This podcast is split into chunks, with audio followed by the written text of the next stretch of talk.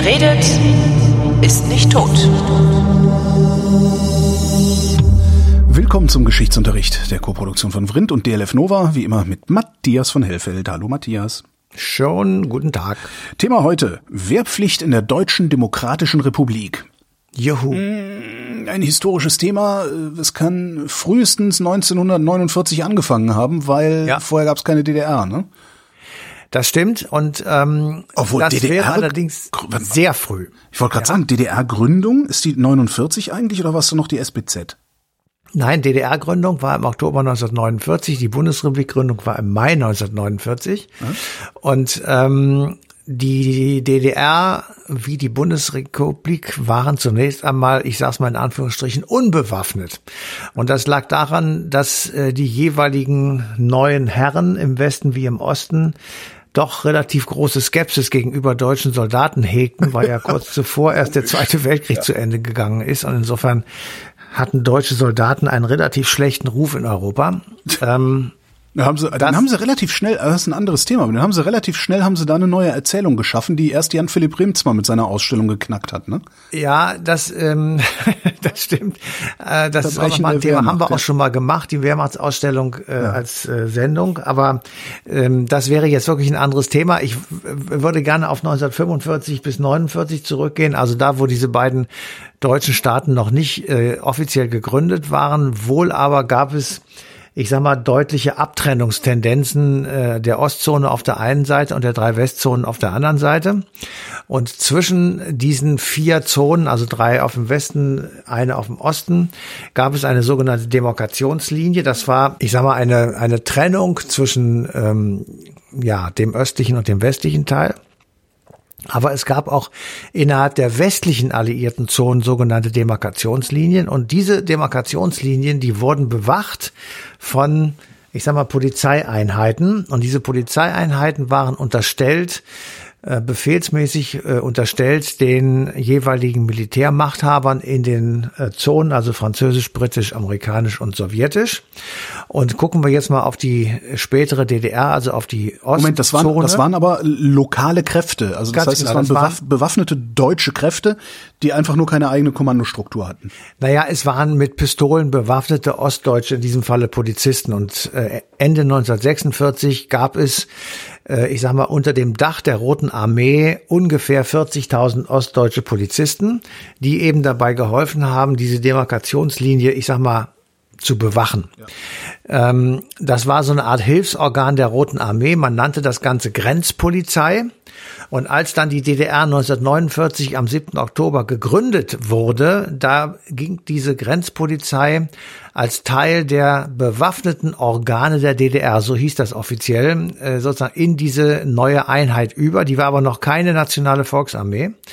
Und das Ganze wurde dann umbenannt in Deutsche Grenzpolizei. Und die Aufgaben dieser deutschen Grenzpolizei bestand darin, die Grenzen, dann die wirklichen richtigen Staatsgrenzen zur CSSR und zu Polen zu überwachen. äh, Weil das ja die beiden östlichen Nachbarn waren, die Bekämpfung des Schwarzhandels ähm, durchzuführen und zwar vor allem am sogenannten Berliner Ring.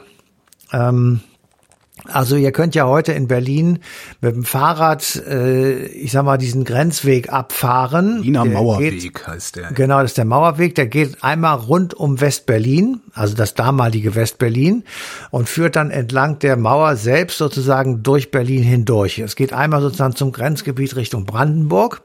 Und das war natürlich eine wunderbare, ähm, ich sag mal, Strecke.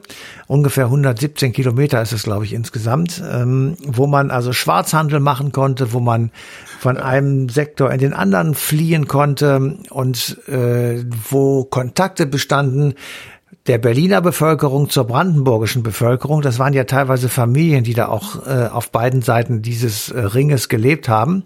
Und ähm, da gab es also wirklich jede Menge Schwarzhandel. Das wurde besonders deutlich während der Zeit der Blockade.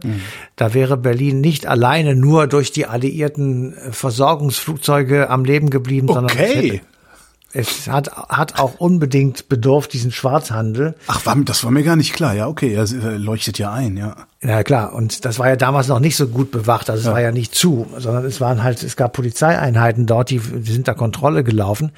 Aber äh, die die Lage sozusagen von, ich sag mal, Gesamt-Berlin, das ist ja mitten in, im heutigen Brandenburg mhm. oder auch damaligen Brandenburg. Und der Hauptaugenmerk sozusagen auf diesen ähm, bewaffneten Organen der DDR, also der Grenzpolizei, war es natürlich Grenzübertritte zu verhindern, jedenfalls bis zum Mauerbau 1961. Mhm.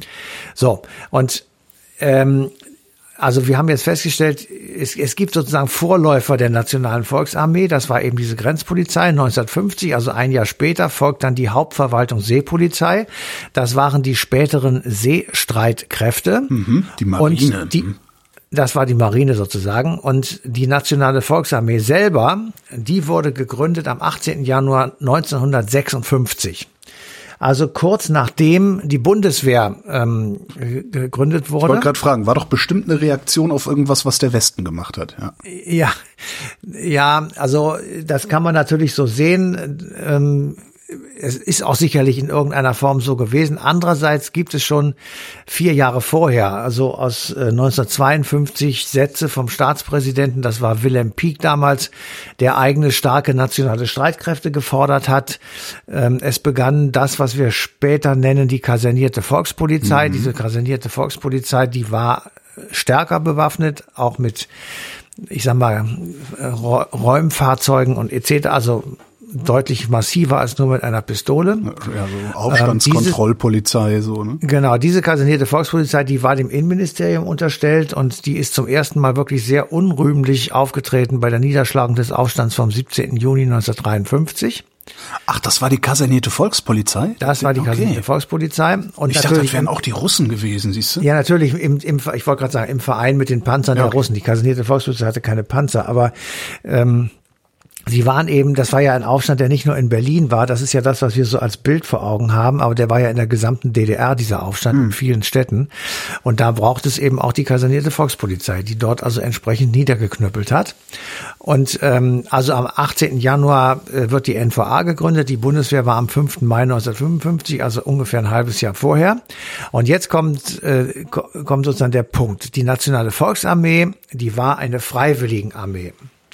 Ähm, es gab keinen Zwang, da reinzugehen. Das hat man mit Absicht gemacht. Einerseits wollten äh, die Oststaaten, die im Warschauer Pakt drin waren, zu dem da die DDR natürlich auch gehörte, ähm, nicht so eine, ich sag mal, Berufsarmee, die dann wieder so mit Stechschritt durch die Gegend rennt, was ja später der Fall war. Ähm, gleichzeitig wollten sie auch einen Gegensatz zur Bundeswehr, die nämlich von Anfang an eine Wehrpflichtsarmee war. Und ähm, sie versuchten sogar darauf zu spielen, dass jene Menschen aus der Bundesrepublik, die gegen die Wehrpflicht waren, und das waren sehr viele, es hat eine wilde Debatte gegeben im Westen. Ja, zu Recht. Ich meine, ja, naja.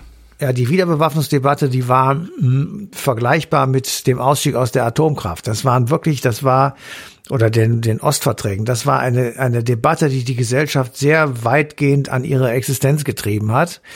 Weil natürlich sehr viele, die in, im Krieg waren, zehn Jahre nachdem der zu Ende war, ähm, wild dagegen argumentiert haben, dass man das nicht wieder machen dürfe. Ja, und gleichzeitig hast du, hast du auf der anderen Seite Leute gehabt, die sich gar nichts anderes vorstellen konnten, weil sie eben dabei waren. Ne? Auch das gab es, aber es gab eben diese politischen äh, krass, krass, Debatten, die Adenauer sehr stark ähm, vorangeschoben hat, äh, ohne äh, eine eigene Armee kein Beitritt zur NATO, ohne NATO keine Freiheit, ohne Freiheit kein vernünftiges Leben. Also es war diese, diese Kette, die im Westen immer losgetreten mhm. wurde und dann schließlich damit endet, dass eben die Bundeswehr gegründet wurde und zwar als Wehrpflichtsarmee. Denkst du, wenn Adenauer, äh, sagen wir mal, ein weniger, ein weniger korrumpierter Kanzler, denkst du, Deutschland hätte sich genauso gut entwickeln können, äh, wenn wir keine Armee gehabt hätten, wenn wir nicht in die NATO gegangen wären, sondern wenn wir gesagt hätten, okay, wir bleiben neutral, von nee. uns geht keine Gefahr aus? Nee, das glaube ich nicht. Okay. Ähm, weil sowohl die NATO als auch die Europäische Wirtschaftsgemeinschaft, die ja relativ kurz hintereinander ähm, sozusagen für uns da waren, in Anführungsstrichen, äh, haben dafür gesorgt, dass der Aufschwung oder die Stabilisierungsphase, die in der Bundesrepublik im Westen hier jedenfalls eingetreten ist, äh, so nahtlos, so schnell und so stabil auch geworden. Die NATO das muss man auch? schon sagen. Also EWG ist mir klar. Also da würde ich auch nicht neutral geblieben sein wollen. Aber ja. NATO, also eine, eine Bundesrepublik unter Waffen? Hm. Ja, also die NATO hat einfach dafür gesorgt, dass wir uns hier relativ ausruhen konnten. Ich sag mal, äh, wäre es dazu gekommen, dass die DDR, also das ist jetzt alles spekulativ ja, und unsinnig, aber wäre es dazu gekommen, dass die DDR die Bundesrepublik angegriffen hätte, ja. dann hätten sich Warschauer Pakt und NATO gegenübergestanden und nicht nur Bundeswehr und NVA. Das ist schon Na, ein Wir hätten ja noch nicht mal eine Armee gehabt, das ist ja der Witz. Ne? Also äh, wäre die Diskussion nee, anders ausgegangen, hätten wir keine Wiederbewaffnung gehabt und wären ein Land ohne Armee, nur mit Polizeitruppen gewesen. Ähm, ja, und dann auf beiden Seiten. Stimmt, auf beiden Seiten hätte das sein müssen. Ja. Das ist ja die, das ist ja die alte Khrushchev-Idee gewesen, okay. eine entmilitarisierte Zone. Das gab es ja aus der Friedensbewegung bis in die 90er oder 80er Jahre hinein, dass man einfach in Mitteleuropa eine entmilitarisierte Zone schafft, atomwaffenfrei und ohne schwere Waffen. Ähm, und äh, die sozusagen unter dem Schirm äh, der beiden Militärbündnisse stehen und damit äh, ausscheiden als Aggressionspotenzial. Ähm, aber das ist als eben, eigenes Aggressionspotenzial, ja. aber als Anspruchsgebiet äh, der jeweils anderen Macht. Damit hast du das Problem hast du, definiert. Hast du, dann hast du einen Hegemonialkrieg, äh, den andere auf deinem Territorium führen. Ja. So ist es. Und ähm, insofern, also ja. ich bin ja kein Freund der Wehrpflicht, ich bin auch kein Freund der Bundeswehr, darum, darum geht es gar nicht. Aber äh, die, die Tatsache sozusagen, wenn man rückblickend die Bundeswehrrepublik und die DDR sich anschauen, es waren beides sehr stabile also in ihren Systemen sehr stabile Vasallen. Mhm. Und das wäre sicher anders gelaufen, wenn sie, wie Khrushchev das vorhatte, sozusagen in drei deutsche entmilitarisierte Staaten geteilt worden wären, nämlich DDR, Berlin ah. und Bundesrepublik. Okay. Und äh, er hatte ja vorgeschlagen, dass man Berlin wieder zusammenlegt, aber eben frei mhm. als als autonome freie Stadt sozusagen eine also wie Hamburg oder sowas ja also mhm. als als Stadteinheit und ähm, also so drei Deutschländer daraus bastelt und die wären dann eben ähm, auch nicht bewaffnet gewesen also Rückzug der Alliierten aus beiden Teilen Deutschlands also was das geworden wäre, kann ich natürlich nicht sagen, das ist Spekulation, aber ich glaube, dass so wie es gelaufen ist, also mit den beiden Bündnissen in den jeweiligen deutschen Staaten, hat es auf jeden Fall zur Stabilität beigetragen. Und mhm. wenn man die ganz großen Wissenschaftler fragt, die ähm, äh, sich mit der, ich sag mal, mit dem großen Überblick beschäftigen, die sagen dir, der Bau der Mauer und die komplette Abschottung der DDR H war letztendlich ein Friedensmoment, ja. weil davon dadurch war die DDR sozusagen äh, gesaved. Also da dadurch, davon bin ich auch fest überzeugt, dass ja, das äh, der, so der, der, der, sogenannte Kalte Krieg, äh, ich nenne das immer, damals war die Welt noch in Ordnung. Und das meine ich gar nicht wertend mit in Ordnung, sondern sie war, in, sie war geordnet. Genau. Und diese Stabilität, die hat, glaube ich, sehr, sehr gut getan. Vor allen Dingen dem Westen natürlich. Also dass, dass die Planwirtschaft äh, ja das haben die irgendwie nicht, nicht früh genug gemerkt, dass die Planwirtschaft nicht funktioniert. Ja, das, das haben sie nicht früh genug gemerkt, das stimmt, aber ähm, dadurch, dass äh, die, DDR sich sozusagen abgeschottet hat, war der ständige Streitpunkt, nämlich die Flucht. Ja. Und das Ausbluten eines Staates war erstmal gestoppt. Ja. Und im gleichen Moment verschwindet Berlin als äh, Zentrum des Kalten Krieges. Mhm. Und dieser Kalte Krieg verlagert sich auf Nebenkriegsschauplätze in Afrika und so weiter. Jedenfalls weg von Berlin. Ja, also für das uns ist, hier ich, war das das Beste, was passieren konnte. Ja, ja, das war auf jeden Fall schon. Zynisch, äh, aber ja. Insofern, äh, ja, kann man das natürlich auch unter Friedensstiftung oder Friedenserhaltung sehen. Ja. Aber ähm, okay, also wir wollen jetzt, das, es geht nicht um die Mauer, sondern um die NVA. Und diese äh, NVA wird also, wir sind beim 18. Januar 1956, mhm. haben aber jetzt schon den Mauerbau sozusagen angedacht oder erwähnt. Und in dem Moment, wo äh, die Freiwilligenarmee gegründet wurde, war natürlich die Frage, wie viele Menschen kommen denn da zusammen in diese Armee?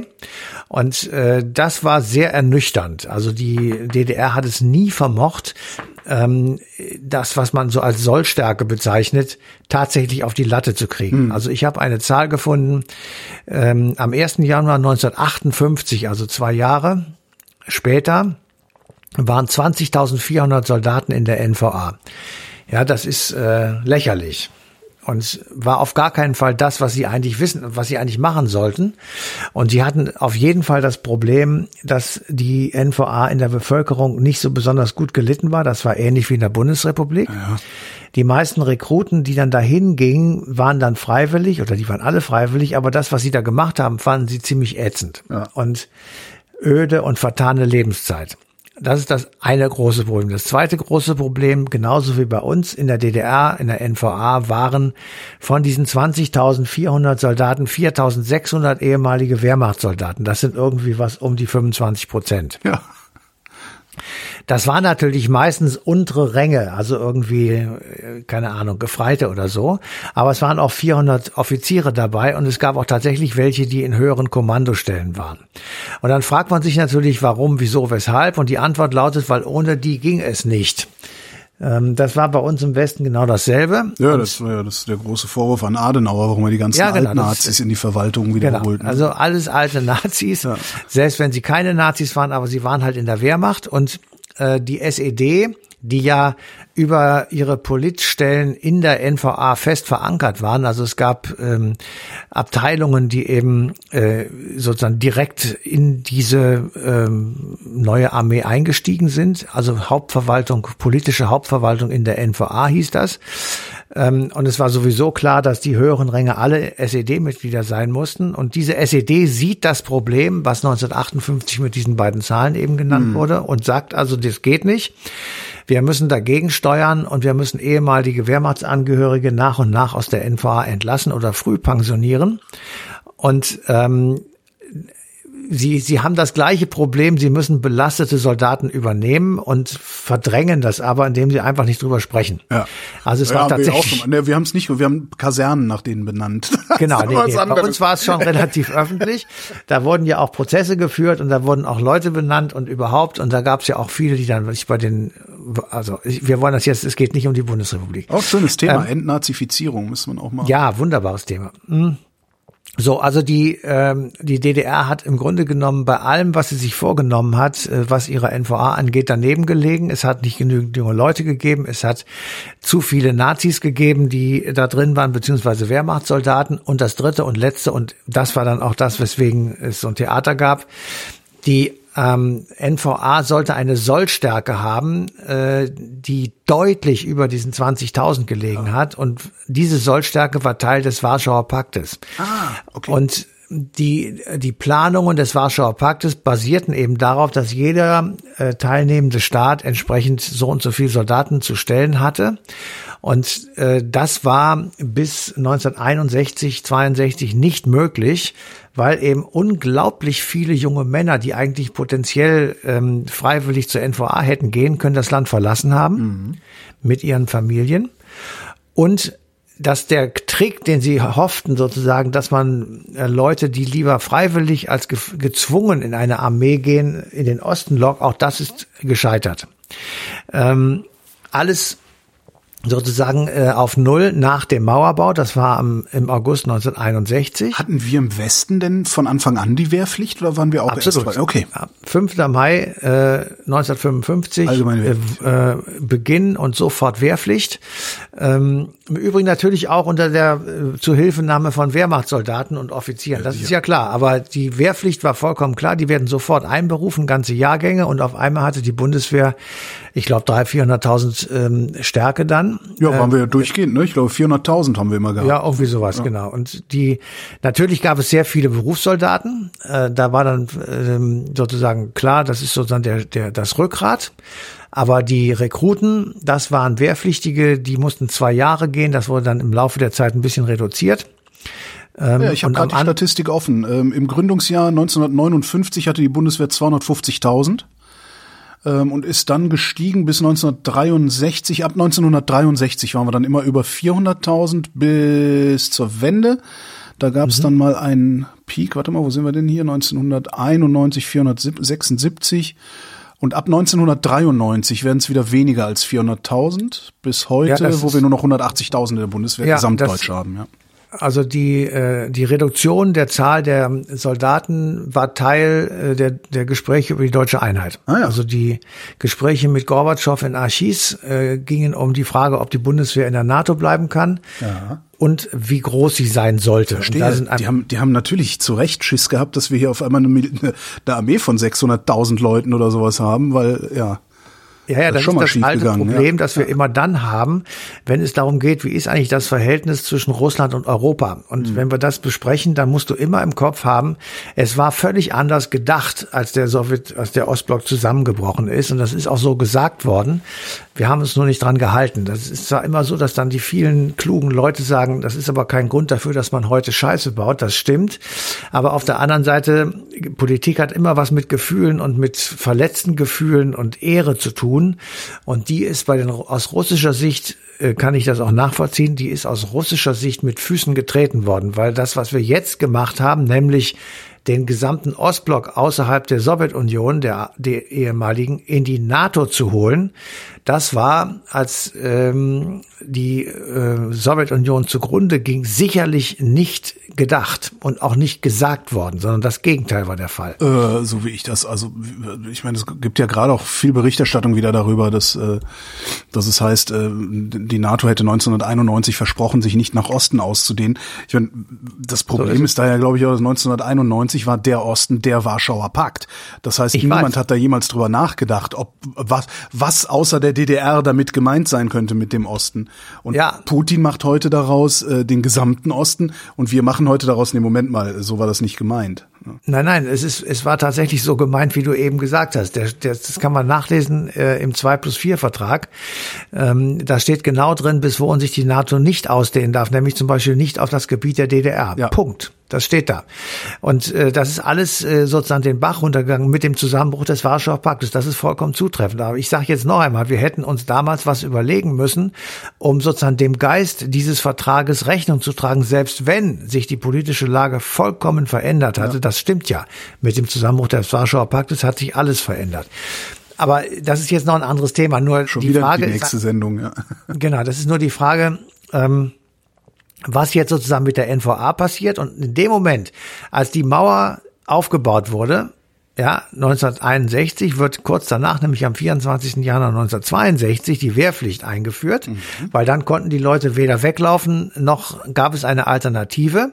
Und damit konnte dann die NVA sozusagen den Teil des Warschauer Paktes beisteuern, der sozusagen auf dem Papier ähm, ihr sozusagen von vornherein zugeschrieben worden ist. Und das ist dann geblieben äh, bis zum Ende der DDR, also bis 1990. Und ähm, wir hatten dann alle zusammen das Problem, dass man die Bundeswehr und die NVA, die bis vor kurzem noch aufeinander schießen sollten, sozusagen ja inte also integrieren sollten. Und das ist ähm, gar nicht so schwer gewesen, wie man sich das vielleicht vorgestellt hat, weil auf beiden Seiten hat die Armee nicht funktioniert.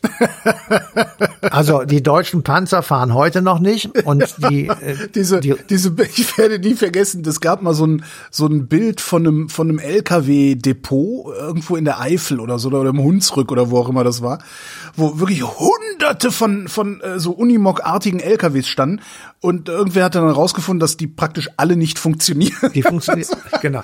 Also wer, wer je von denen, die jetzt zuhören, äh, bei der Bundeswehr war, wird sich daran erinnern, äh, dass alle, die man da als Rekruten getroffen hat, das Ganze als Gammelei und vertane Lebenszeit bezeichnet Euer, haben. Natürlich, das war damals, ich meine, das ist ja genau, genau in meine, die, die, in in meine Abi-Zeit Ja. auch gefallen.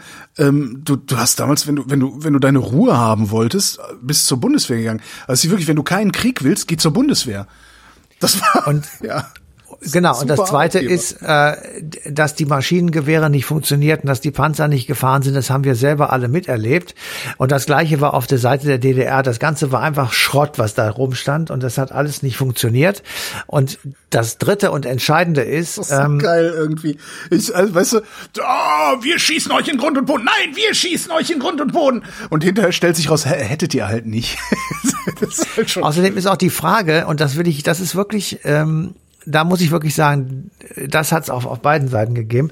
Ich glaube nicht, äh, dass ein deutscher Soldat West auf einen deutschen Soldaten Ost geschossen hätte. Glaube ich auch. Kann ich mir auch beim besten Äh, das kann ich mir einfach nicht vorstellen und äh, das hätte, das, das ist so schwachsinnig, das würde niemand tun. Und Andererseits, wie viele Bürgerkriege haben wir in der Geschichte der Menschen gesehen?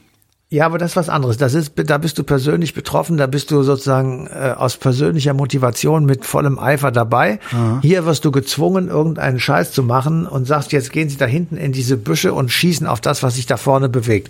Das ist etwas äh, völlig anderes. Ähm, das ist im Übrigen auch das Problem, das Napoleon schon hatte und gelöst hat, nämlich ähm, das Söldnerheer abzuschaffen durch ein freiwilligen Heer der eigenen Leute. Und diese französischen Soldaten, das kann man bei Goethe nachlesen. Ja. Diese französischen Soldaten haben viel, viel mehr gekämpft als alle engagierten, bezahlten, söldnerhaften Truppen, die ihnen entgegentraten. Ähm, sie kämpften für ihre eigene Sache und ja. sie waren Söhne des Volkes. Das waren so die beiden Schlagworte, die Napoleon benutzt hat. Und das haben dann die Preußen im Übrigen nachgemacht mit den berühmten Stein-Hardenbergschen Reformen im Jahr 1806. Noch, Ein kleiner Ausflug. Noch eine aber, Sendung, ja, ich, ich merke schon. Uns gehen die Themen nicht aus. Ja. Nein, nein, aber die, das, das, äh, das war ein so himmelschreiend bescheuertes Konzept.